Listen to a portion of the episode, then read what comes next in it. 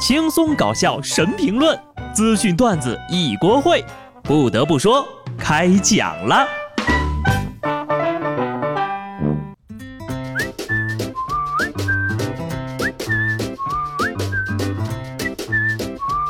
哈喽，听众朋友们，大家好，这里是有趣的。不得不说，我是机智的小布。之前呢，有网友大胆预测过，说这个口罩呀，如果一时半会儿摘不了的话，大家就会默认这是常态，时尚界呢就会对口罩和防护服下手。现在真的开始了，走过的、路过的不要错过啊！七彩发光口罩还能 USB 充电，买到就是赚到了。追星女孩仿佛发现了新大陆，演唱会应援又多了一件物品，都不用举灯了。然而。作为用户，我真正关心的是，喝水会不会漏电，打哈欠会不会麻嘴呀？发光口罩我是不敢戴的，我就怕它在黑夜里照亮我的丑。我觉得吧，其实现阶段最需要的是清凉口罩。你说天这么热，是吧？不过呢，清凉款的还没有，防蚊口罩已经来了。一位俄罗斯的微观艺术家呢，专门为这个蚱蜢、蜻蜓等昆虫打造了世界上最小的口罩，精细程度令人叹为观止。这位艺术家表示呀，口罩呢是用医用纱布制成的，同时呢两边的袋子还可以进行调节。他希望通过为昆虫制作微型口罩，提高人们保护昆虫的意识。给蚊子戴口罩的活儿，终于有人干了啊！接下来呢，给苍蝇戴手套，给长城贴瓷砖的活儿指日可待呀。呃，那等这个产品升级的时候呢，给我来一打哈。我们家的蚊子需要一个不锈钢的。我猜呀，不久之后，这位艺术家会惊讶地发现，咦，戴口罩的虫子怎么都饿死了呢？百思不得其解。于是大腿一拍，微型棺材安排。不得不说呀，你永远不知道人类吃饱了会做出什么事情来。前两天呢，杭州一个快递公司组织员工进行越野团建啊，为了防止员工通过手机导航抄近路作弊呢，还要求五十六名员工全部上交了手机，只带了背包、登山杆和一张路线图上山了。期间呢，大部分员工的体力呢出现了不支的情况，又遭遇倾盆大雨，结果十八名员工掉队，其中六人失联，还好队长偷偷带了手机。这才求助成功。警方接到报警之后呢，立即展开了紧急救援，深夜冒雨进山搜寻，直到凌晨一点多钟，被困人员才都安全下了山。知道了吧？团建不要听领导的鬼话，带上手机保命啊！什么叫怕人作弊？你直接说怕人活着回来不就行了？团建该团灭了。普通公司要的是职工，你们公司招的是特工呀！干脆就把他们空投到荒岛上，然后呢，让他们自己舔包吧。总有一些人呐，想要搞点奇葩的活动，美其名曰是增加这个团队的凝聚力。其实你多发点工资，比什么都强。有这功夫呀，还不如组织大家多学点知识呢。这不五月底了吗？全国各地的中小学也都陆续开学了。社会各界呢，除了给学校运送口罩、消毒水等助学物资之外呢，还有一些学校收到了。两吨黄冈密卷，收到密卷的学生呀，是有人欢喜，有人傻了眼。老师则表示，感谢社会各界的关心，孩子们放羊的时间太长了，会通过黄冈密卷让大家紧一紧，尽快进入到学习的状态。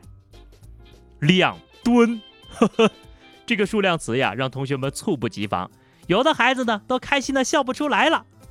这怎么好意思呢？瞎人诛心呢，你们！就说你们是不是魔鬼啊？不过话说回来啊，吃得苦中苦，方为人上人。同学们呐，这个题你们得好好做。下面呢，还有一个高考前上分的好办法，各地呢也可以学习一下。山东济南高三复课专线定制了公交车呢，每天在上下路上播放英语听力，同学们很是高兴。每天磨耳朵，有助于提升英语的语感。驾驶员说了。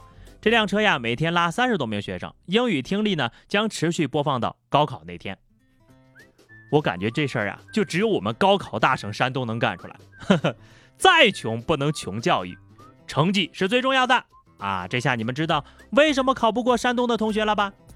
司机师傅的英语水平那都蹭蹭上涨。不要说孩子们了，就这种碎碎念啊，就像那个啊脑白金的洗脑广告一样，听多了你就背住了。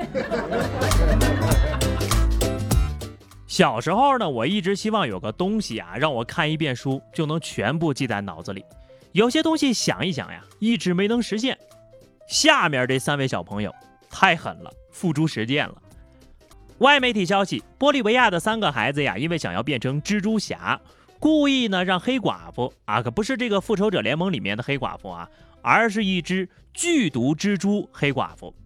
这个品种的毒液呀，比响尾蛇的毒液还要强上十五倍，是世界上最可怕的蜘蛛之一。幸运的是，急救及时了，孩子们现在已经出院了。好模好样的，当什么蜘蛛侠呀？被蜘蛛咬是不能变成蜘蛛侠的，但是你买个键盘就能当键盘侠。孩子们呢，看剧要看得透彻。蜘蛛侠呢，除了被蜘蛛咬了，还有另外一个条件，他是一个成绩优异、体能过人的大学生啊。我小时候吧，也想当蜘蛛侠，但是看见蜘蛛我就害怕啊。后来我就放弃了当蜘蛛侠的梦，想当钢铁侠，然后呢，就成了钢铁直男。不得不说呀，有些影视剧呢，还是必须要在家长的陪同下观看。得亏你看的不是《笑傲江湖》呀，要不然你要学那个武林绝学，呵呵。人生的悲剧和喜剧往往都是一念之间的。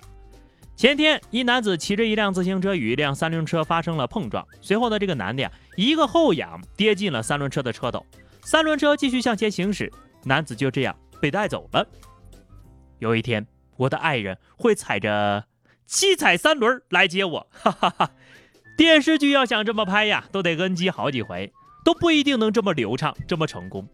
我猜，一定是特别的缘分吧。没时间解释了，快上车呀！不得不说，生活中很多事情呢都是意想不到的，就好比你请我吃个饭，我还要揍你。前两天呢，安徽淮南两男子在夜市吃饭，竟然为了抢买单而大打出手。民警调查得知呢，打架的俩人还是朋友关系，结账的时候就是因为互相争着买单，趁着酒劲儿发生了争执，扭打了起来。最后呢，一个买了单，一个付了医药费，啊，都花了钱了，整挺好。这年头呀，请客吃饭还得挨顿揍，也是太难了。不瞒大家说呀，我就需要一个这样的朋友呀。我和朋友出去吃饭，结账的时候说的最多的是，啊，你来，你来。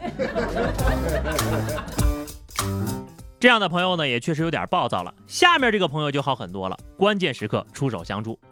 浙江湖州高速交警巡查的时候呢，发现了一名男子在应急车道行走。